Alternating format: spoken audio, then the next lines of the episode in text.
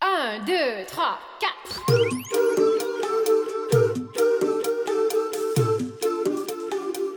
“道理我都懂”。就是想胡来。大家好，欢迎来到胡来电台，我是小 胡，我是来也， 干嘛老这哎么笑呢？感谢欢迎大家啊收听我们的第二期节目。嗯，我们上周呢，这个播出了第一期节目之后啊，简直是好评如潮是吗？，啊 我这怎个么不知道好评如同雪花一般啊飘来，大家纷纷催更，嗯说你们这节目录得好，录得有意思，寓教于乐。哎，就是赶紧出第二第二期，你们这个没有节目，我们这个不不行，睡不着觉。 所以我我跟这个来也啊，我们俩加班加点，嗯，哎，就是这个忍住了一天上班的疲惫，是吧？打开打开收音机，然后给大家录制我们第二期的节目。你家什么年代还收音机 录制？打开麦克风，哎，录制我们今天第二期节目。嗯嗯我们嗯这一期节目呢更有普世意 义，对吧？嗯，我觉得大家或多或少啊，或左或右，可能都都遇见到过。过嗯哎嗯，对嗯，今天说什么呢？渣男渣女，听着就那么心酸。我们来吐槽一期。哎哎，对，我觉得嗯这期节目呢挺有意思的，我觉得嗯，就是给我一个什么感觉呢？就是这种感情的路上啊，本来就很辛苦，虽然你感觉身边都是男男女女，对吧？嗯，虽然说全世界有六十亿的人口，但你说想找着一个你非常满意的另一半儿，却是一件非常难的事儿。本来就很难。哎，周围呢，结果还给你设置了很多路障，对，就让你还得无法全心的去投入到里面儿，老得进行着小心提防，稍不留神中招儿。嗯，哎，对，对吧？那叫什么？轻则伤心欲绝，重则呢，可能还会对身体造成伤害。嗯，是的，我们今天节目的第一趴，我觉得是我们作为这个男女性的双方的代表，嗯哎，讲一讲这个我们身边知道的啊，嗯，这个渣男渣女的故事。对，那个来也，你你作为这个女性代表啊，你想分享的是一个什么样的故事呢？呃，我想分享这个吧，那就牛逼了， 世界级渣男。哦，哟呵，世界级渣对，男，说到渣男，可能嗯、咱们稍微年轻一代的可能不太知道啊，但是在早几年的搜索引擎搜“渣男”这个词，跳出来就是这个人，特牛是逼谁呢？就是日本八十年代就一个非常非常火的一个日本偶像，叫做近藤真彦。哦，说他倍儿牛逼，倍儿渣男，是因为就他不是因为他演技什么的好，就是因为他太渣了，所以大家才认识他，是吗？他其实讲实话也蛮红的，凭他的歌手和演绎哈也蛮红，但是嗯他闻名世界主要靠渣。哦，好吧，我我我以为是那谁呢？反正是我陈知老师呢？ 是爱照相的陈老 师呢？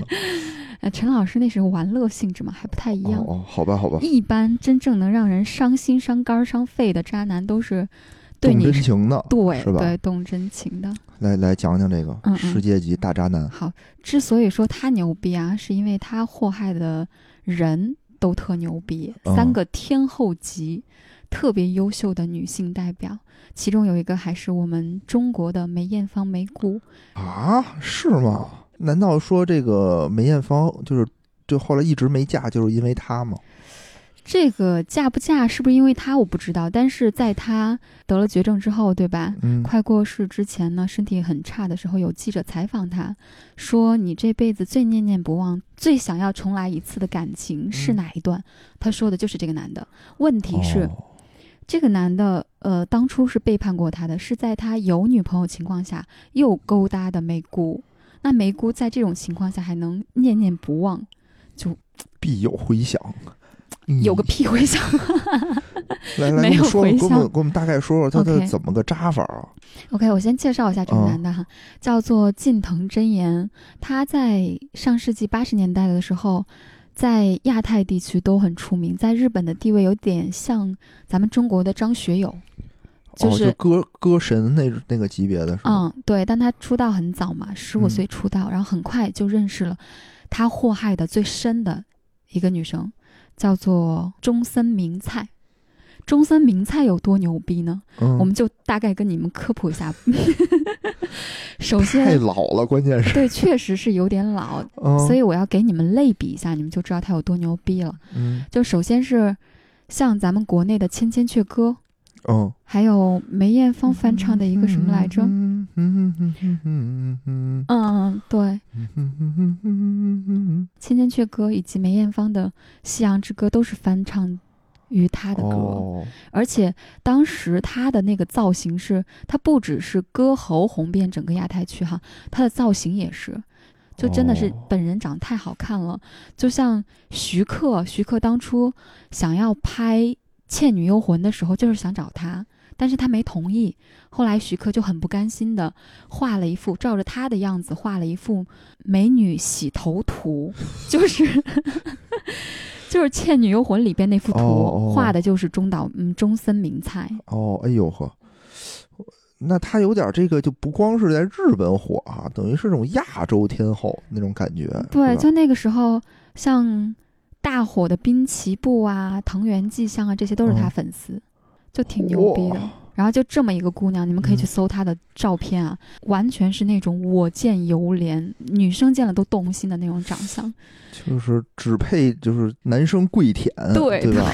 对，嗯然而就这么一个女孩哈、嗯，先是被他勾搭到手，以后被这嗯个叫啥来着？日本名字好难记。 你不是学日语的吧？问题是中文名字念他们的名字也很难念 啊。叫什么什么真言？近藤真言，近对藤真对言对，被他勾搭到手以后呢，嗯，然后当时勾搭到手的时候，这个女孩还蛮年轻的。她跟记者说的就是我要在二十三四岁结婚，所以足见她那时候应该是刚二十出头嘛哈。而且哎呦，正是年 轻貌美的时候对，对，收入还比近藤要高很多哎很多，呦，然后就心甘情愿要隐退幕后嫁人，就就近藤还是把她迷得不要不要的。是是是，然后到手以后就开始劈腿，哦，先是劈腿我们梅姑嘛，哦他先劈腿的梅艳对芳，先劈腿的梅姑，然后他在餐会上啊一个酒会上来香港的时候，在一个酒会上认识梅姑的。嗯渣男的套路真的是特牛逼，他一嗯见到梅姑呢，他就问梅姑一个问题，说：“嗯，我可以亲你一下吗？”类似于这样啊子，，就是你太你们吸不引上我来就了。 耍流氓吗？对，而且是说完这句话，梅姑还没反应过来，他就亲上去了。就这不就就这不就离被揍不远了？哎呦，这事儿要是我干啊，我觉得我这巴掌肯定就挨上了。我小幼儿园的时候干过这么一次嗯， 啊，就对着我们幼儿园小姑娘说：“你真好看。”上去就亲她一口，第二天她爸就来了， 就就会警告我离我们家闺女远你知点儿。道长相跟地位的区别我小时候长得还可以，是吗？然后问题就这么亲了一下，你看你是啊那种待遇，人家呢梅姑就彻底就在这一个吻中 就哎沦陷了。然后紧接着第二天呢，就跟近藤出去约会，然后第二天好像是近藤给她买了一个胸针吧，梅姑一辈子没舍得戴。哎呦。哎呀，哎，不是，这哥们儿长得特帅吗？就特帅吗？因为我没见嗯过他。主要是没 get 到我的点，其实不太好说，反正就中规中矩那种长相中吧。规中矩， 那那还不如我呢啊你可以去搜一搜嘛，啊！搜一 搜我她觉得我还是嗯中等偏上的嘛，是吧？谁给你的自信？普通且自信可嘛，能杨是笠给我的自信。可能是钱粮胡同的听众们，广大听众们盲目的喜欢自家主播，杨笠给我的自 信。好的吧？然后嗯，继续讲哈，然后梅姑呢，就为了这个人，先后去了好多次日本，甚至嗯还在那边买房，作为他们俩落脚地。我其哎实特奇怪，为什么让梅姑买房？我去那边看你，我住你的房不行吗？还让梅姑买房？哎呀，你 这有钱人不好爱了不住在别人意是家，吗就爱住自己家，嗯嗯这嗯这怎么办呀？买一套吧，就好跟吧咱，跟咱买一笔记本没有什么区别。嗯，后来那经常往返日本嘛，肯定会发现端倪。后来梅姑就发现啊，原来她没有分手，她还在跟中森明菜在一起。所以梅姑就质问他，跟他吵架。他说了一句经典渣男语录嗯：“你是个很优秀的女生，嗯，离开我你可以独自活下去，但明菜离开我活不下哎去。呦，然后，哎就呦然后就就让梅姑跟他分手。啊，然后梅姑呢就心死心灰意冷之下呢，就回了香港那边，就跟近藤真言分开了。就这嗯都已经伤害成这样，然后梅姑在她身患绝症的情况下吧，她还在身体还能走动之前跑到日本要去看他最后一面，要跟他合影。哎然后媒呀体为什么呀？我就不明白啊。然后，然后媒体采访他说：“你这辈子最想重来一次的感情是哪一段？”然后他说的就是这个人，他就说是近藤真言。哦，我就 女人呐，没梅花啊， 实在是这有这一些嗯这是确实不，这人有多大魅力呢？有多大魅力呢？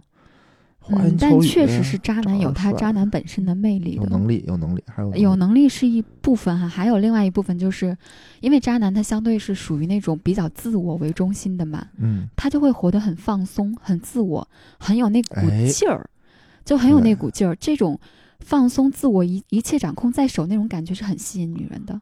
嗯，对，嗯还真是，就是对这种，嗯嗯你越不在乎，然后就越放松，其实你表现的越好。之前真的我也有深深的感触，就是嗯你、你在你不不在意的女生面前啊，嗯你就很放松，对啊，你越放松，其实你表现的越好，对，没错。你越拘谨越紧张，嗯嗯，你就越表现的差，越无所适从。嗯没错是这样的。但是呢，人说嗯啊，你越想敲开的一扇门，你敲它的力量会越轻，就是你越谨慎。比如说你现在去进大领导的一个屋子里的时候，你嗯一定是轻轻的敲这门，嗯，对吧？但是这门你无所谓，你送快递的，你听快递催当当当， 快递的， 你听这敲门声啊，当当当。那这越个狠越横，就是越是送快递的，他没什么事儿求你，就赶紧给你就走了，这这无所谓。那这个类比是什么嗯意思呢？用在渣男渣女身上是就是说什他么意思无所谓的时候，他就会越放肆，啊他越放肆，他表现就就越放越松，无所谓越放松嗯越放松，他表现的就越好。越轻描淡写。对对对，嗯，这个意思是吧？嗯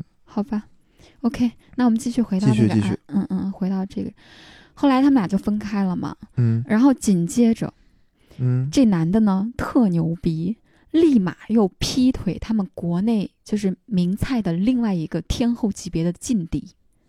就是说刚跟那个梅艳芳分完手，嗯，没错，嗯，然后但是呢，他说那个人就是那个名菜嗯呃离不能离开我，嗯，但同时呢，他也没跟他好不是他一直跟名菜啊，在一一直起跟，他好，但是呢，又找了一另外一人，嗯，他跟名菜一直在一起，在一起期间先劈腿梅姑，嗯被梅姑发现以后把梅姑甩掉了。嗯，然后紧接着又劈腿了松田圣子。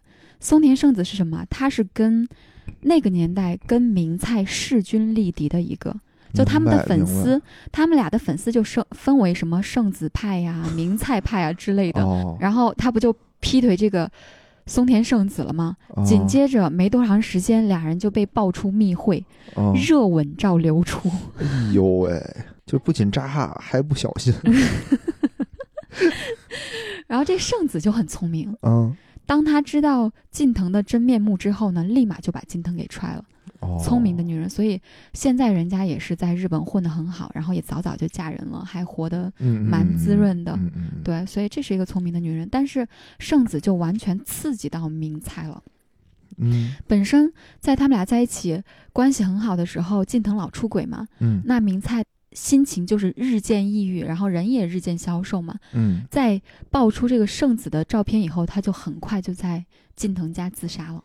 啊，据说那个伤口是深可见骨，就是手腕上的骨头我都露出来靠的 那种，哎呦，不是说那个我就做做样子什么的，不是是。真自杀，真自杀。啊我靠，但这得使多大劲儿才能？哎呦妈哟！就还好发现的比较及时嘛，就哦救回来了。但是你想想，她是红极日本的女明星哎，嗯嗯，所以她自杀的话，当时在日本掀起了非常非常大的风波。然后近藤也是因为这件事情陷入了他人生中的第一次危机，媒体就开始讨伐他嘛。嗯他就想了一招，跟他们经纪人就说：“嗯，把名菜骗到记者发布会现场去。我嗯骗你的借口是我要公布婚讯。啊然后当时在日本有一个非常知名的金屏风事件，说的就是他们俩。金屏风是有一个特殊意义的，嗯，就是只有明星在公布婚讯的时候才会用，所以他在现场布置了这个金屏风，又告诉明菜我是要公布婚讯的，把明菜骗过去之后，立马当场翻脸，然后就开始向媒体吐槽说，因为明菜的关系导致他们两个人关系非常恶劣，怎么怎么样，因为就是因为他。心情抑郁，各种这个闹那个闹，然后导致他们两个关系不和，说这种事情。为什么呀？为什么要这么干呢？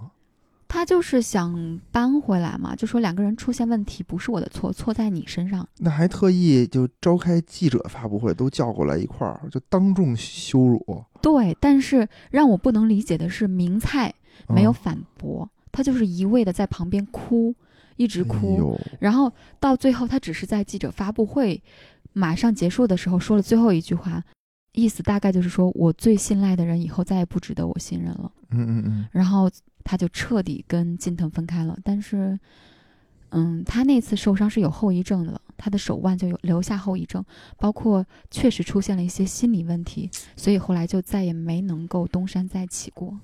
哎呦，这谁受得了啊？对呀我说搁谁谁也受不了。对啊，就就挺惨的一个。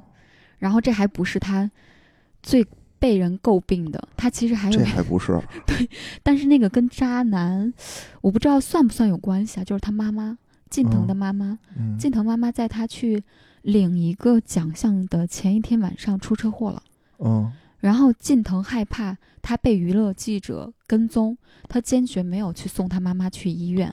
然后她妈我送妈我妈去医院， 我怕什么跟踪？这不不知好人 道好，事儿吗？对，就就因为她这个没有及时送她妈妈，啊，救治不及时就过世了。哎呦，而且，嗯、当时日本的黑帮是支持另外一个歌手的嘛，嗯他就把近藤妈妈的骨灰给偷走了，说你如果第二天，你明天在这个颁布现场出现的话，你不要想要你妈妈的骨灰。嗯，然后这哥们儿特别牛逼，义无反顾就去领奖 了。我嗯就不要了。对我就不要了，到现在这骨灰都没找回来。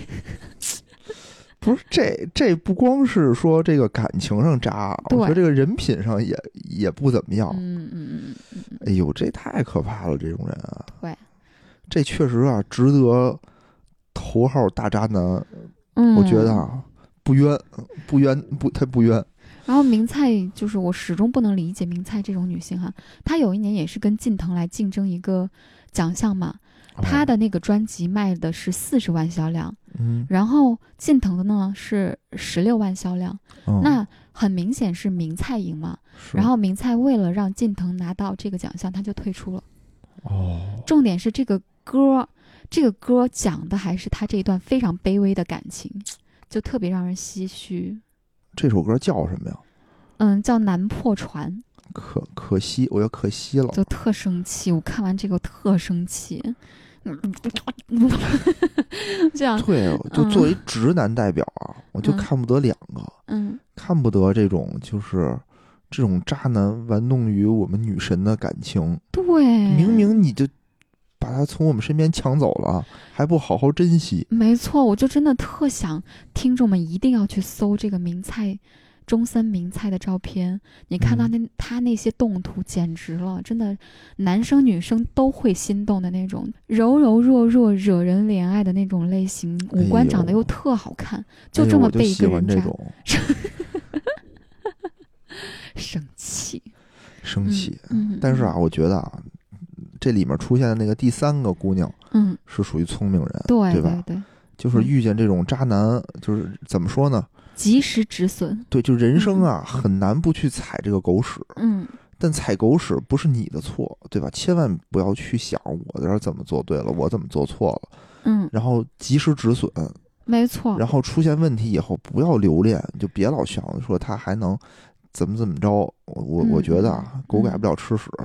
对，我觉得名菜就是有一点点是被 PUA 的感觉，哎，有点这意思。我对，感就有觉 这种感觉。渣男就是这样的啊，又善于玩弄女人，又善于去 PUA 操控对方，然后明明人家什么也没做错，最后明菜觉得错都在自己身上，都是自己的错。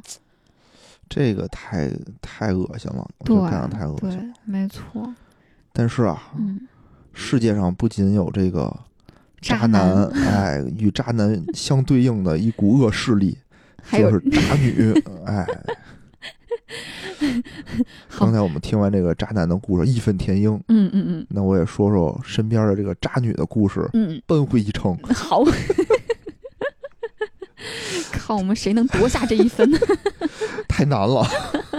这说的这个是欢迎听众啊，觉得我们俩说的哪个更更 渣，请投出您宝贵的一票，给我们留 言。好的，我觉得啊，算了，我不用拉票了，明显我要赢。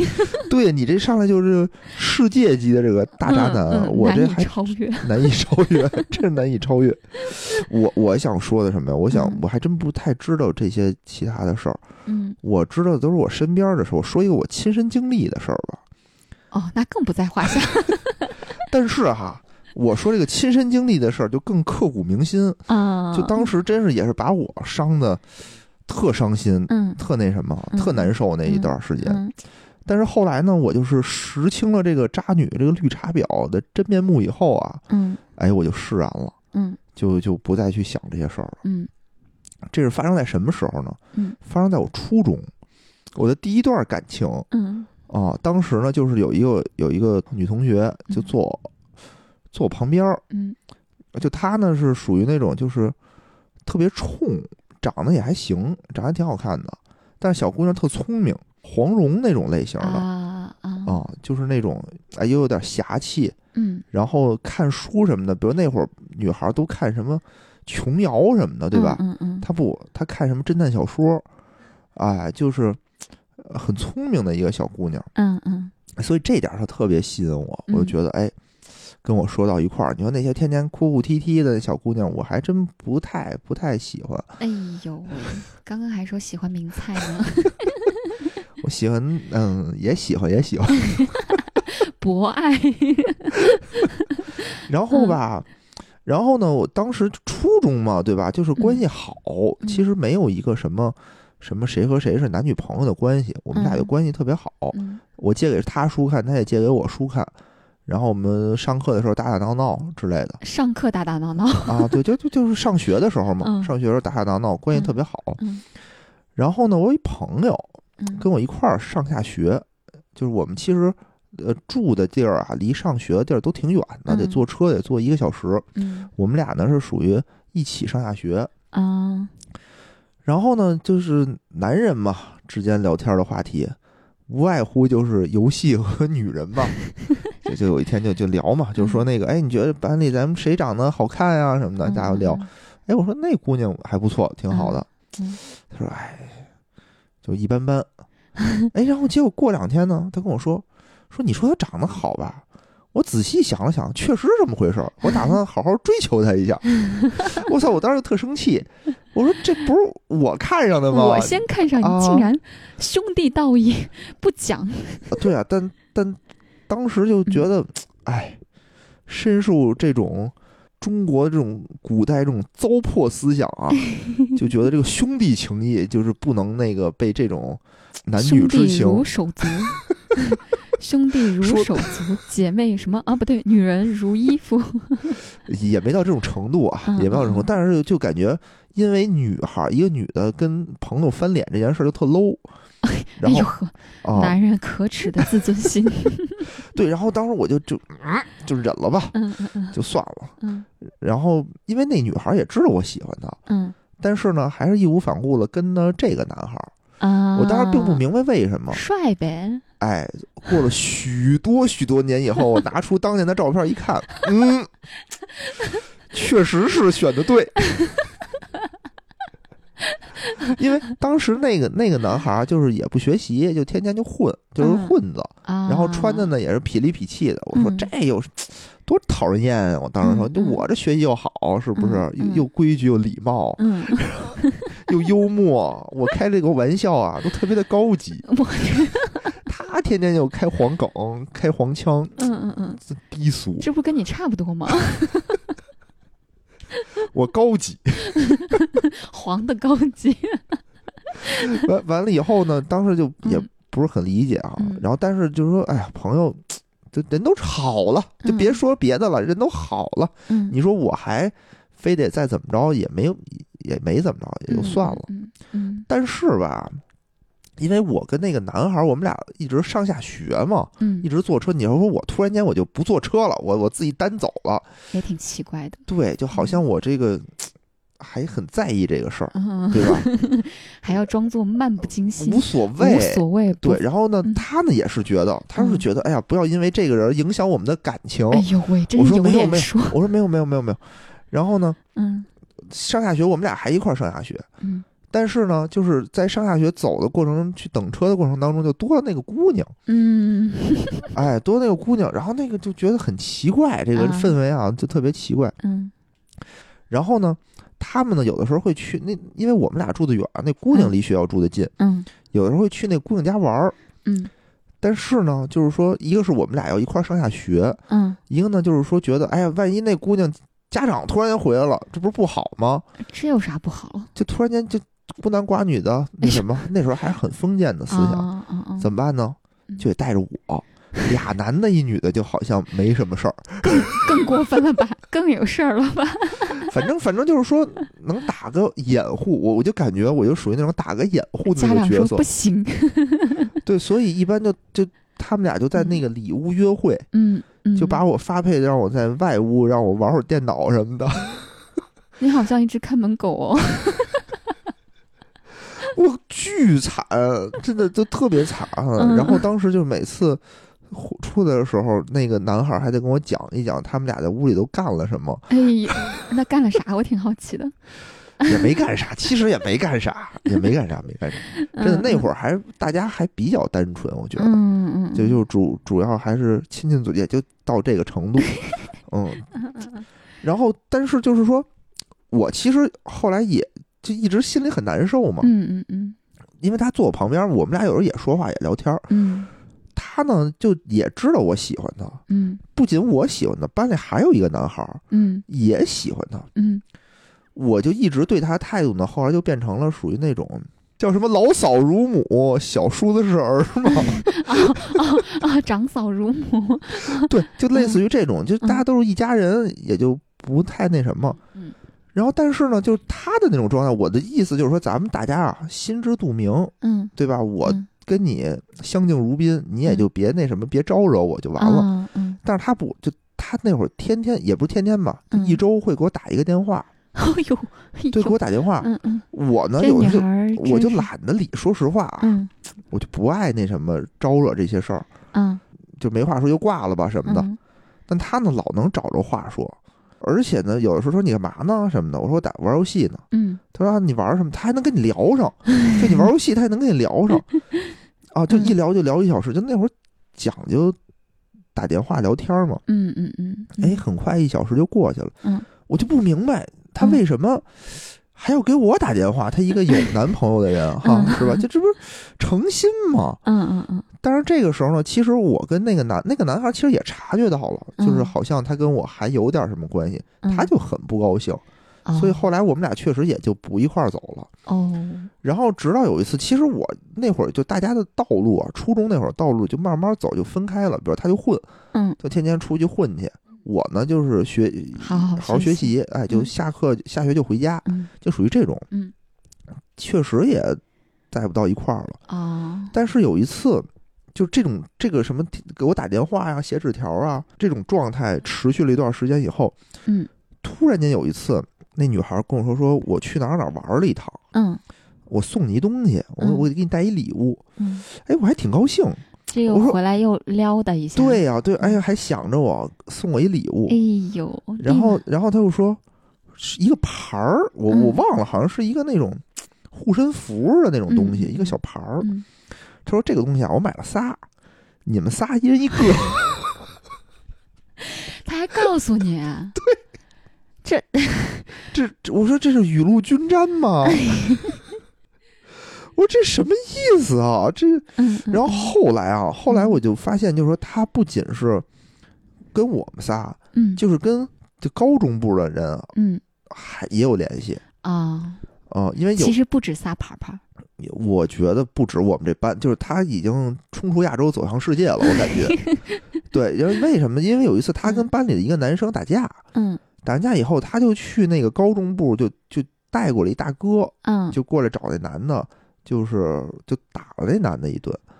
这女孩够猛的呀，跟男生打架，对啊，对啊，嗯，嗯反正就就就那次之后，我就特生气，我说，就是你可以不喜欢我，嗯对吧？但你不能玩弄我， 你不能把我这踩在脚下，我这还得分分你的这点儿时间，嗯嗯嗯嗯嗯，这我有点接受不了。嗯嗯嗯嗯嗯，然后后来也就就跟这个女孩也就没什么来往了，就是我就有点躲着她了。后来，哦嗯嗯嗯，但往后她其实有有的时候她还在过来找我，嗯但其实就是我就纯把她当做一个普通朋友，就嗯你要跟我聊天，我就跟你聊两句，嗯不聊也就算了。嗯嗯嗯，这是一个初中生啊，那会儿的一个初中生啊，那会儿我们讲究的都是忠贞不渝，对 吧？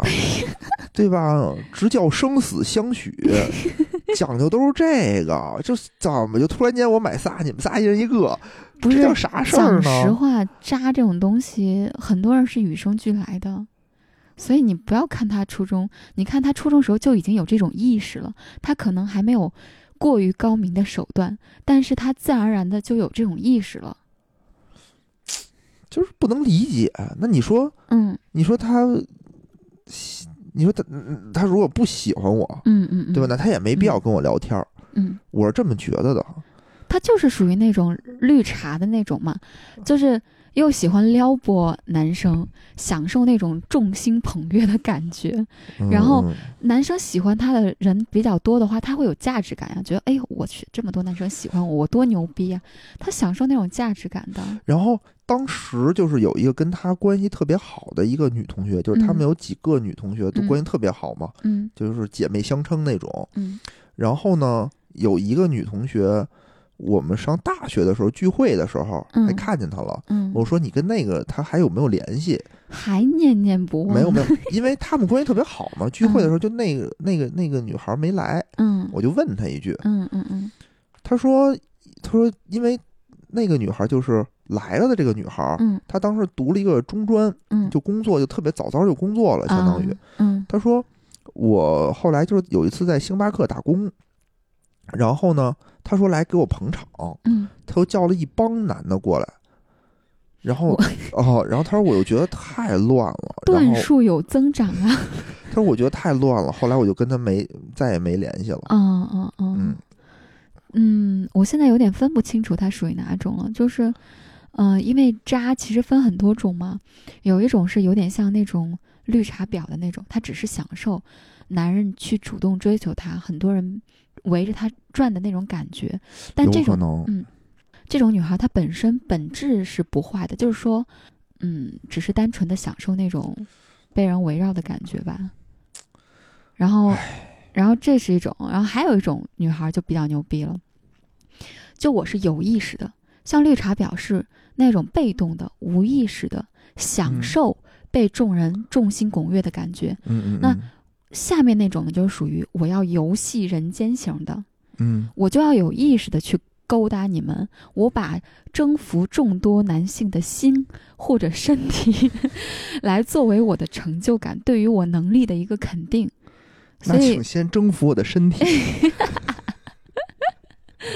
就这两种不是太一样的，男生女生哦都有这种的。其实我觉得特别嗯可怕的点就在于，他是一个初中生，嗯，就这些事儿发生在初一和初二，嗯就这是让我现在觉得很真的啊、就当时我的想法跟他们真是不在一个层次，我当时简直单纯到了，就是就是单纯到令人发指的地步吧。嗯，就我当时想的时候，就是我对吧？我这么聪明，这么学习好，嗯，对吧？我将来多有发展啊！你说你跟他这儿嗯这个男孩儿有什么有什么发展呢？天天就这么嗯嗯，混着。嗯嗯嗯，对？吧？嗯但是我忽略到了颜值这个非常 重要的项，嗯而且他不觉得这个东西是错。比如说，我是，比如现在有那种嗯渣女，比如说向思醒，前一阵儿特别有名儿那个人嘛，嗯对吧？我把这些人全分开，我我单独的跟这人约会，跟那人约会，他绝不会告诉嗯那人说我买了仨，我给你，我再给那俩 人俩，对吧？他绝不会这么干。嗯，嗯，嗯但是这个姑娘就属于，她可能就是没意识。我有一个正牌男友在旁边，他我也承认他是我男朋友，嗯他也知道我是他女朋友。嗯但这个时候呢，我跟你瞎搞的时候，其实我没搞啊，嗯，就我跟你这个那个叫怎么说暧昧的时候吧，嗯但是我还得告诉你，哎，我还有一男朋友。那咱俩是什么关系？要说咱俩就嗯瞎搞，嗯搞，嗯嗯，所以他那时候就属于哎，还真是。你说我那会儿要放松一点，就瞎搞一下，是不是也后悔了是吗？我觉得吃亏了呢。想要回到初中时代再来一次是吗？ 算了算了算了，我觉得这是一个比较让我觉得比较渣的东西，但是可能跟在世界上现在这些高段位的比啊， 嗯，可能还不是算差得什么有点，远还是差的有点远。说到高段位了，我再举个例子，就是刚刚嗯不是说的渣的类别吗？嗯就像绿茶婊是渣，游戏人间也是渣嘛。嗯然后还有一种渣是什么吧？典型的只看利益不分对错的那种，比如说，是不是就是相思醒那样的，嗯，对吧？对对对，我要借助男人通过婚配来获得阶级的一个跃升，就有点像相思姐那种的。其实我觉得啊，我嗯通过婚配获得阶级的跃升这件事儿本身没错，错就错在你在骑驴找马的过程当中吧，嗯你骑的驴有点多，你找到了马，你你你得把这个驴，你得妥善处理完了以后，你再进行下一步。不是我觉得这个是没问题的。因为他想要通过婚配来获得阶级跃升的话，他不可能一握一个准啊，一打一个准啊，是吧？如果是这种利益至上的女生，她往往的话都会同时找多个备胎，我只要抓住一个，我就能够实现我阶级跃升的目标了。就过于纯粹了啊！过于纯粹嗯对，像这种利益至上的渣女的话，是很容易犯这个相思型那种错误的。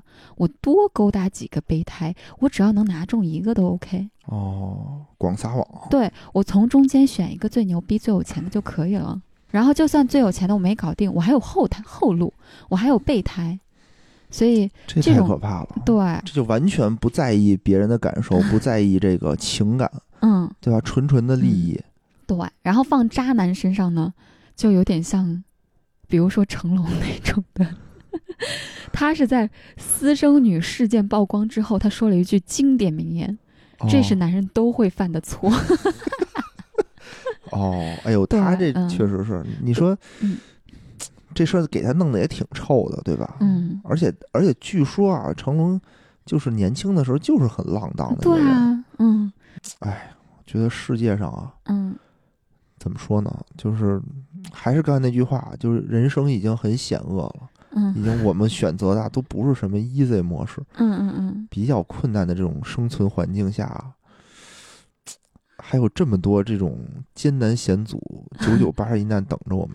而且你嗯知道吗？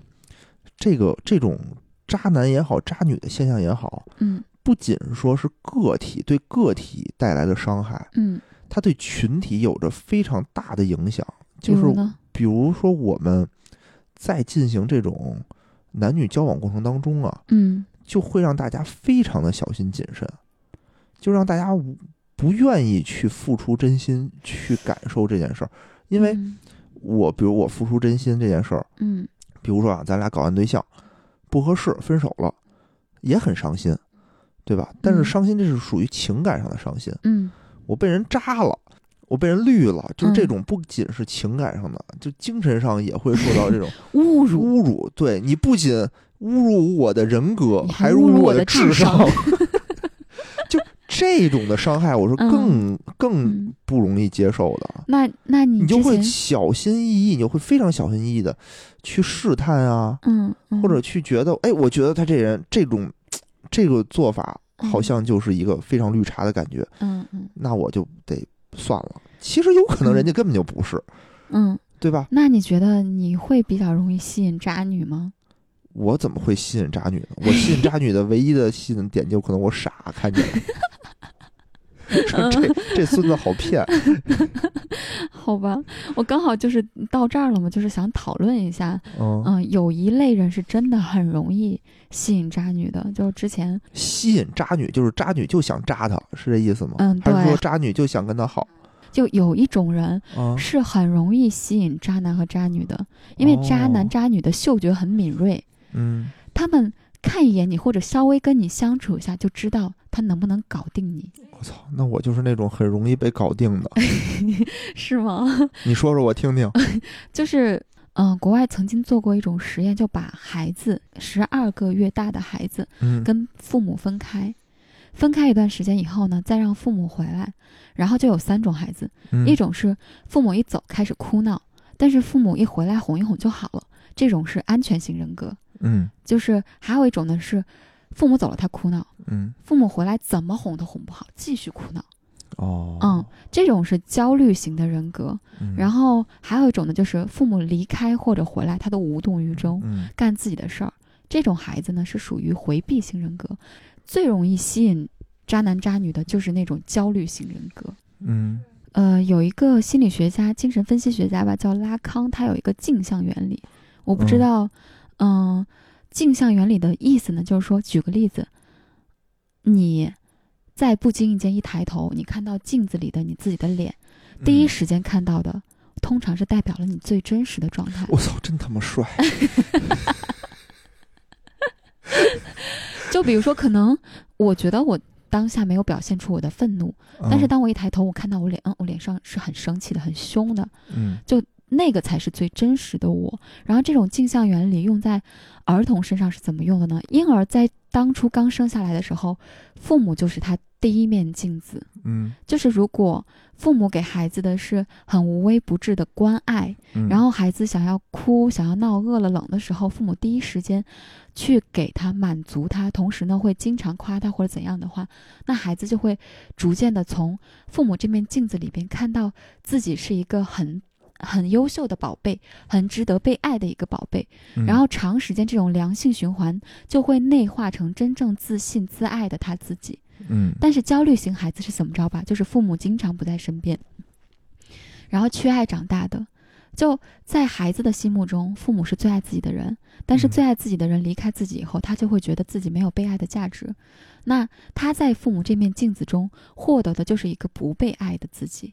就长期嗯嗯嗯恶性循环的话，就会形成这种焦虑性人格。渣男其实跟焦虑性人格嗯他本质上是一种人，就是缺爱的人。其实渣男也是因为缺爱才会出现各种各样的行径，他就是因为缺爱，我才需要从众多爱情中获得你们对我的关注，获得我对我的自我肯定。谁不想呢？我觉得，我觉得都想，对吧？谁不想当段誉呢？我觉得每个男人都想当段誉。但有些人他就是需要外界肯定，他才能够去辅助他内在的虚弱，哦，就会比较焦虑型人格的人就会比较容易吸引渣男。那什么意思呢？就是说，让渣男会看见他是需要被爱的，就是说我好容易控制他，是这意思吗？我一走，他可能就会焦虑。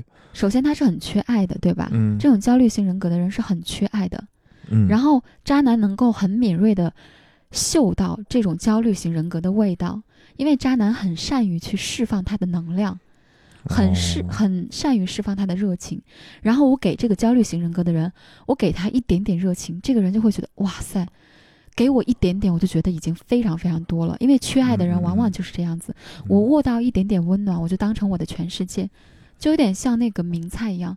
明菜她就是家里有六个孩子，她是嗯最不受宠的那一个，所以在近藤给她一点点关爱的时候，她就很容易沉沦进去，嗯嗯，很容易陷进去。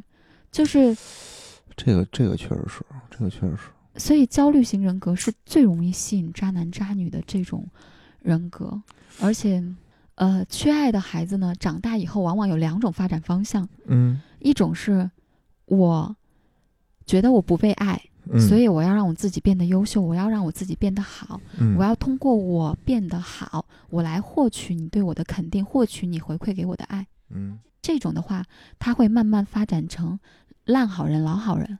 嗯然后还有一种呢，就发展成渣男呀，或者是杀人狂魔啊这种完全一个相反方向的人。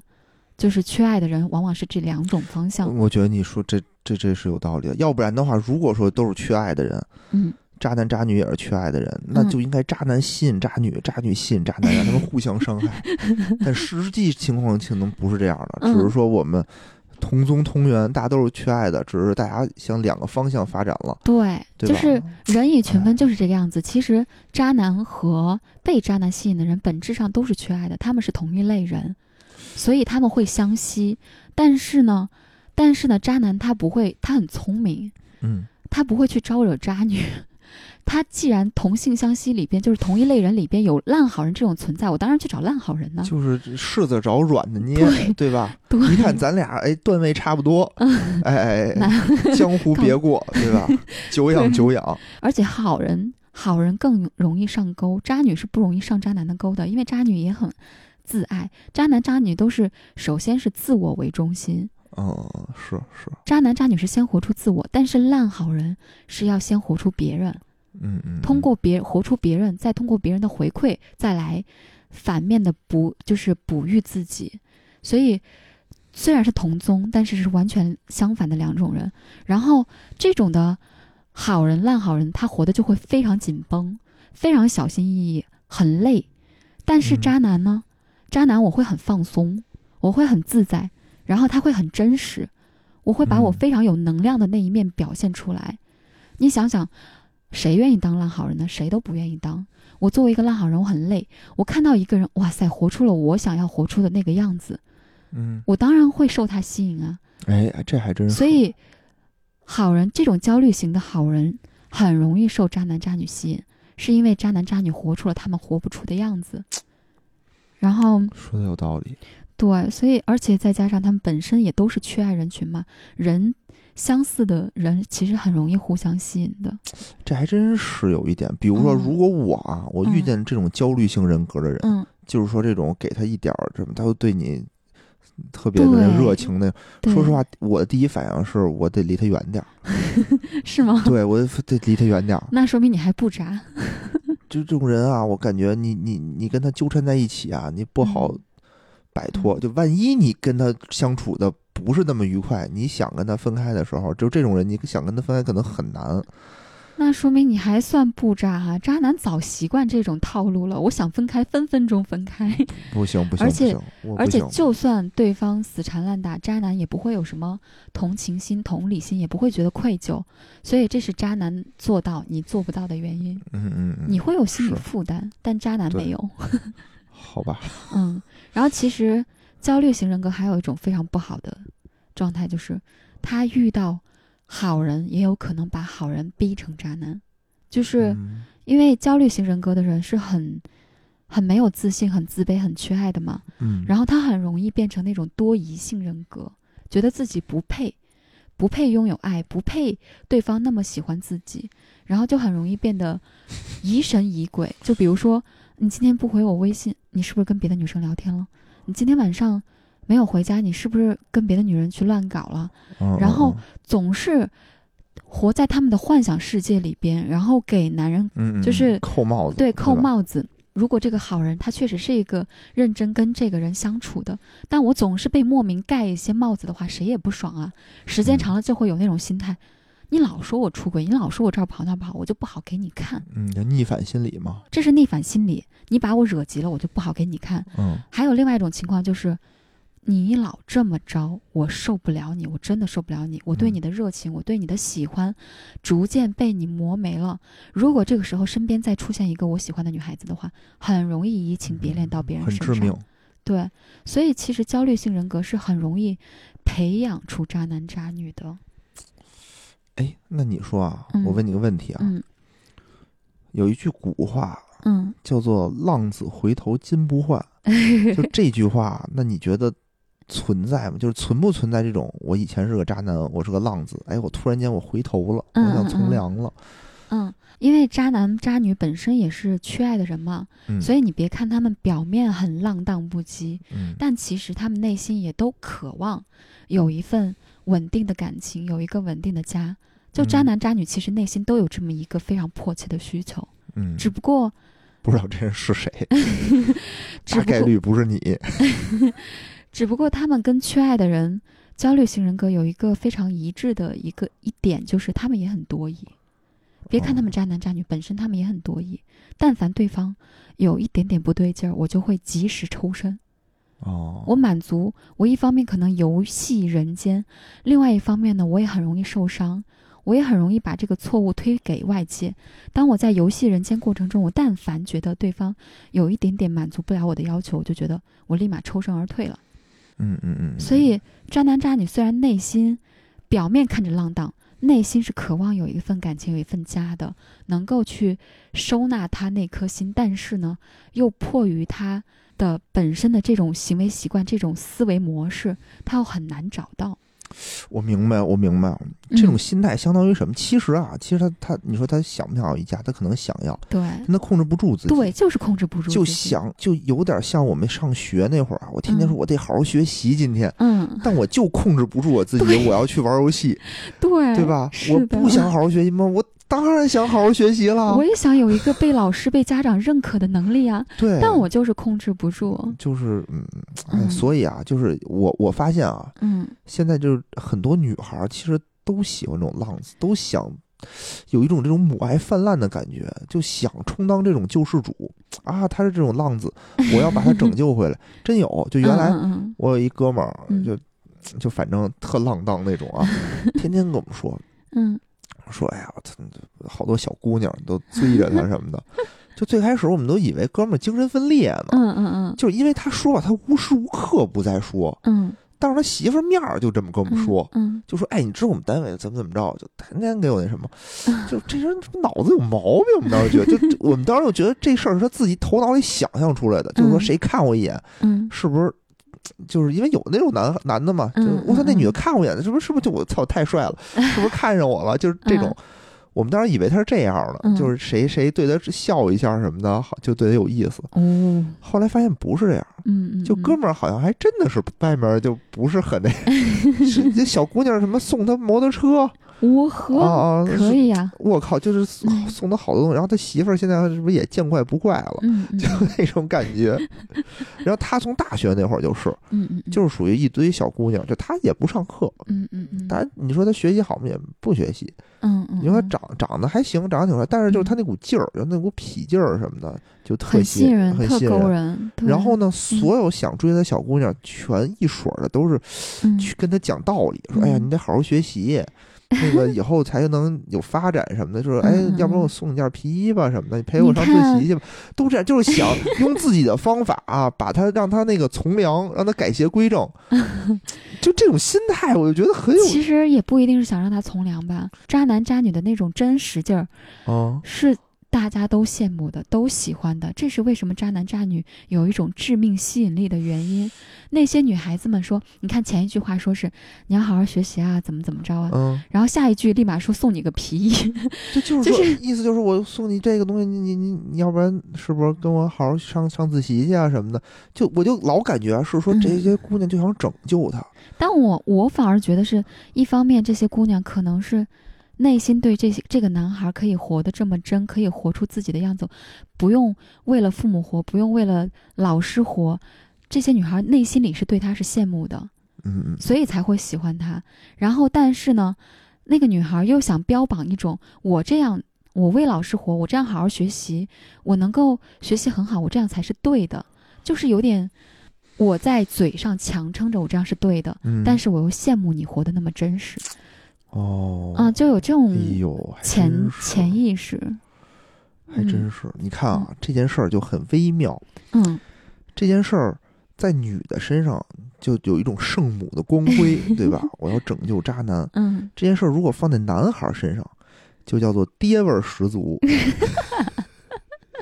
对吧？有一种男孩儿就嗯就嗯就看女孩儿，哎呀，你是不是冷着啦？是不是饿着啦？嗯哎呀，你上姑这娘得很这好样啊，，这会不关不心不人很这叫暖啊，这叫就有一种叫做很油腻，爹味儿没十有啊，足，我觉得很好啊，很好，缺很爹好缺父爱你。什么鬼？ 你这你现在是有点。感觉有点仇视女性的感 觉，没有没有没有，我我的意思就是说，嗯我是想说什么呀？我是想说让大家远离这种事儿，嗯就是不要被这些眼前的这种幻象所吸引，不要嗯觉得嗯自己嗯有能力去拯救这些东西，看我着势们头不对，咱们羡慕归羡慕，但是还是保持距离，我觉得还是嗯保持对距离。不止女孩子，男孩子们、男孩子们、女孩子们要学会保护自己。举个例 子，对，举个例子啊，像什么样啊？像嗯你比如炒股，我是一个金融电台的一个主播嘛，嗯给大家科普一些，说一些这种金融上面的事儿。嗯，你看这只股票嗯，大幅震荡，你也不知道为什么，就天天今嗯天涨停，明儿跌停，嗯你不要买它。嗯为什么？因为你控制不了 它，你只能被它所控制，嗯嗯，对吧？嗯你只能没被错。嗯你觉得能在它上面得取利益，你能你能嗯挣钱，嗯买了就 跌，就跟这个一样，它很嗯刺激归刺激，但嗯是人家比你老套得多，对吧？没这种错操盘的人比你嗯老套得多，嗯你是真正的是那种案板上的鱼肉，嗯，你觉得你自己有力量啊，人家对你好，人家能嗯为你所改变，但其我实不可能。但首先我们要有能力去鉴别，是吧？好股票、差股票，我们得有能力去鉴别。啊嗯，然后我觉得我还不具备鉴别这个的能力。 好吧，反正渣男渣女是有一些常用的手段的，还是要小心一些比些。如说，比如比说，如说刚刚那个，呃，我举的刚开始那个世界渣男的近藤的例子，嗯你看他怎么勾搭梅姑的。嗯他勾搭梅姑上来说的第一句话是：“你很吸引我，我可以吻你一下吗反正这种然很后轻浮，给我的感觉很轻浮。？”然后他在梅姑没反应过来的时候就亲上去了嘛。嗯，其实做这种事儿的话，就算他再轻浮，女孩第一反应都会心跳加速，对不对？因为她生活中是很少遇到这种事情的，心跳加速跟心动的感觉是很像的，所以梅姑在那一瞬间误以为她爱上了近藤，这个就是渣男常用的一种手段，叫吊桥效应。我在这里头啊，我要给我们的听友 解释一下，不要尝试这件事 儿。这件事儿是建立在你有这种盛世美颜嗯，之上的啊，没真的错真的没。错为什么我、嗯为什么我特别了解嗯这种单身男女的这种心理啊？嗯就当年我也是这样的啊，嗯就是我单身的时候，我就一定要去。学习怎么脱嗯单， 什么招数能吸引女孩的开心？嗯嗯，今天我是学到一招，嗯吊桥效应，嗯就是上来就亲女的，啊，我没有啊，我千万别，千万别，你就不要这个事画儿。等号，对对对吊对对桥效应不等于上来就亲女孩。对对对，就就是我给大家解释一下，因为嗯真的会有人，就是嗯当年我可能就会去试嗯，就如果有电台 这么教我的话，千万别，就是千万别，在梅姑那个年代，可能我上来就亲你，而且对方确实又很优秀的话是管用的。哦，那是在那这是个年代，可能确实不太管用。我所谓的吊桥效应是什么意思呢？就是当你一个人提心吊胆的过吊桥的时候，心脏会不自觉加快嘛。嗯，这就有点像在生活中，你遇到让你心跳加速的事儿的时候，嗯这个时候突然出现了一个人，嗯，其实你是因为这件事儿心跳加速的，但偏偏这个人在这个事儿出现的时候他在现场，明白所以你就误以为你的心跳加速是这个人带给你的，这明叫白吊桥效应。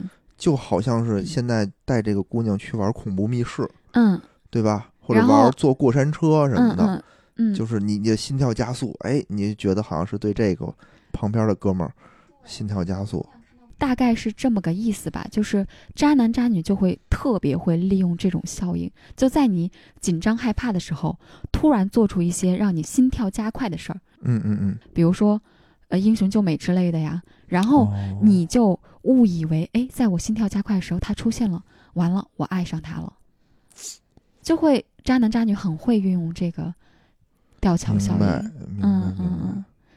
还有一种叫什么富兰克林效应，嗯富兰克林效应是怎么着吧？